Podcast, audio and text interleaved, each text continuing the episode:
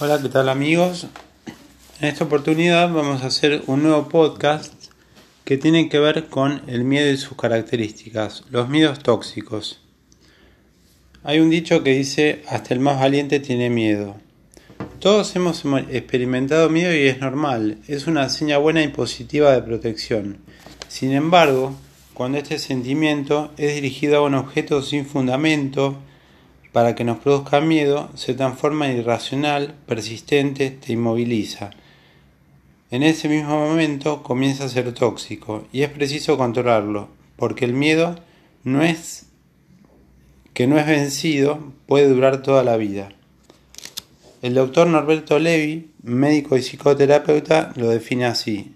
La angustia que sentimos ante la percepción de una amenaza, ten en cuenta que una amenaza se convierte en tal cual cuando no contamos con los recursos necesarios para resolver el problema. Las cuatro frases del miedo. ¿Cómo nos atrapa el miedo tóxico? ¿Cómo es su proceso de fascinación? El miedo funciona como un círculo dando vueltas en sí mismo. Decimos que se trata de un círculo porque el miedo se alimenta de sí mismo. Conocer el círculo del miedo nos dará los recursos necesarios para enfrentarlo de la manera correcta y así poder ayudar a quienes lo padecen. Cuando éramos chiquitos, nuestros papás nos decían tener cuidado, a nadie le decían arriesgate. A medida que descubramos el origen de nuestros miedos y trabajemos en ellos, estaremos listos para superarlos. Las fases en las que el miedo se retroalimenta son Primera fase, gran imaginación. Fíjense qué interesante. Frente a una determinada situación, el circuito del miedo se activa a través de una gran imaginación, una imaginación exagerada. Todo empieza cuando le damos rienda suelta a la mente. Comenzamos a recorrer la fase del miedo cuando nos imaginamos lo peor. Algunos lo llaman el síndrome del juicio final es cuando frente a cualquier situación pensamos que nos va a pasar lo peor, algo catastrófico va a ocurrir. Cuando frente a una situación imaginamos exageradamente lo peor, habremos entrado en el circuito del miedo, o sea, esta es la fase 1. La segunda fase, el miedo propiamente dicho. La gran imaginación activa el miedo, y a esta altura el miedo ya se disparó y empezó a crecer. Es decir, al comienzo decimos, si yo hablo en público me voy a olvidar, qué vergüenza. Este pensamiento recién elaborado ya te causa miedo y este miedo empieza a retroalimentarse nuevamente. Desde ese lugar no solo pensás qué vergüenza, sino también se van a reír de mí, se van a burlar, etc. Tu cuerpo también te hará sentir miedo, hará que te pongas torpe, que su voz se aflaute, que los nervios se activen, etc nosotros tendemos a no correr riesgos porque tenemos miedo a lo desconocido, pero en realidad el miedo a lo desconocido es miedo a perder lo conocido. Fíjense qué importante esto. Tercera fase. El miedo te paraliza o te acelera. ¿Cómo nos paraliza? Una persona que siente temor de hablar en público, cuando se enfrenta a esta situación, comenzará a imaginar lo peor. Le sobrevendrá mucho miedo y este crecerá a tal punto que bloqueará su cuerpo.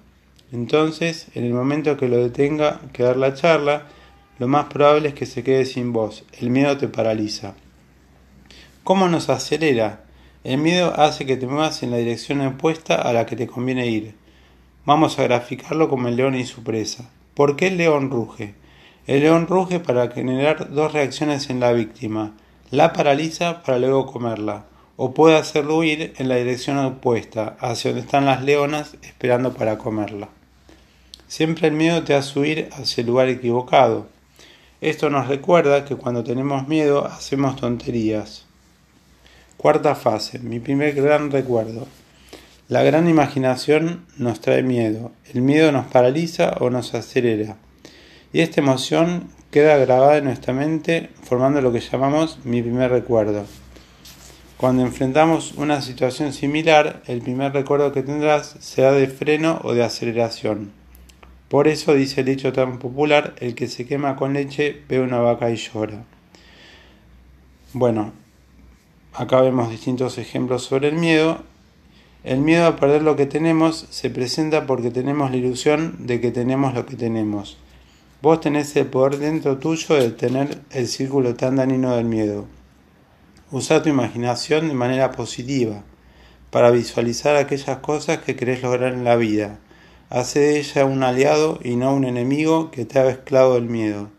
No alimentes tus miedos con pensamientos imaginarios que te paralicen o te estanquen. Por el contrario, alimentate de alimentos sanos, positivos, de esperanza, de alegría. Deshacete de todo recuerdo malo del pasado y decidite a vivir de tal manera en el presente que seas capaz de crear buenos recuerdos para el futuro. Bueno, del miedo al trauma. Antes están los diferentes tipos de miedo, que son muchos. ¿Miedo a qué? ¿A qué tuviste o a qué tenés? A un familiar, a la pérdida de un ser querido, a que te asalten, a viajar en avión, a perder el trabajo, a que tu pareja te deje, a no ser querido, a la muerte, a sufrir, a la vejez o al fracaso. Cuando nacemos, nacemos con las manos cerradas porque no tenemos nada, y cuando nos morimos lo hacemos con las manos abiertas porque ya no nos llevamos nada. Del miedo al trauma. Todos hemos em-, experimentado en algún momento de nuestra vida miedo a tal punto de sentirnos morir, todos crecemos con miedo y tenemos que entender que hay miedos que son normales. Muchos de esos miedos tal vez los hayamos aprendido en nuestra infancia y aún no siendo adultos seguimos aferrando a esos mismos miedos.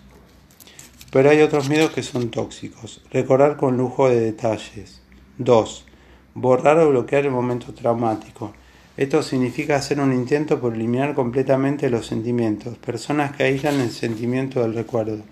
3. Elaborar imágenes repetitivas. La persona vuelve a ver a sentir la experiencia traumática que tuvo. Algunos lo llaman flashback. Hay personas a las que de pronto caminando le vienen escenas de cosas feas que le pasaron. 4. Vivenciar sentimientos de hipervigilancia después de un robo, después del hecho, por ejemplo, uno pasa mirando a todos, empezás a tener hipervigilancia y esto se observa en aquellas personas a las que cuando uno le habla miran para todos lados. Predecir un futuro oscuro. Hay personas que ven todo con vulnerabilidad. Si me pasó esto, ¿qué es lo que me va a seguir pasando? Y cuando este pensamiento está aislado, la persona sentirá que sus defensas cayeron, y sufrirá un estado de indefensión, de baja estima y de soledad muy grande. Y serán los recuerdos los que ahora gobiernan su mente. El futuro es pesimista porque se puede volver a repetir. Todas estas situaciones le generan una dosis de emociones tóxicas, miedos, culpas, inseguridades que muchas veces preferimos esconder en lugar de enfrentarlas y revertirlas. El lama Nidal afirma que en una mente sin autoengaño es más lúcida y penetrante y permite ver, las cosas como son. Las, las fobias. ¿Fobia a quién? Se puede temer a todo, a la gente, a los aviones, a la oscuridad, a los animales. Bueno, hay muchísimos tipos de fobias. Ahora bien, ¿todos podemos ser fóbicos? La fobia es una respuesta, una llamada de atención que la persona hace frente a las emociones no sanadas, emociones no resueltas que vienen arrastrándose de hace mucho tiempo atrás. Analicemos algunos de los rasgos predominantes de una persona que padece fobia. Muy autoexigentes, alto nivel de estrés, excesivamente responsables, con capacidad de liderazgo, ansiosas en gran manera, hiperactivas, han tenido padres sobreprotectores y han recibido un mensaje de que el mundo es peligroso.